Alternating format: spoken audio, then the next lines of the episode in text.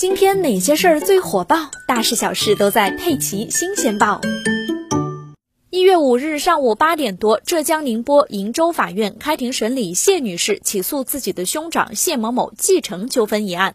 当时谢女士正在审判庭外等候开庭，可她的哥哥进入法庭之后，看到谢女士，二话不说就上前动手殴打了谢女士。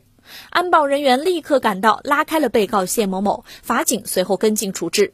原告谢女士脸部受伤流血，经送医诊治，确认为轻微伤。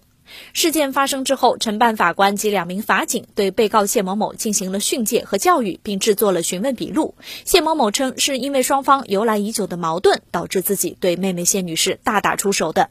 一月五日下午，鄞州法院司法警察大队对被告谢某某在审判庭外无故殴打原告当事人，致其脸部受伤的行为提请司法制裁，对谢某某作出司法拘留七日的处罚决定。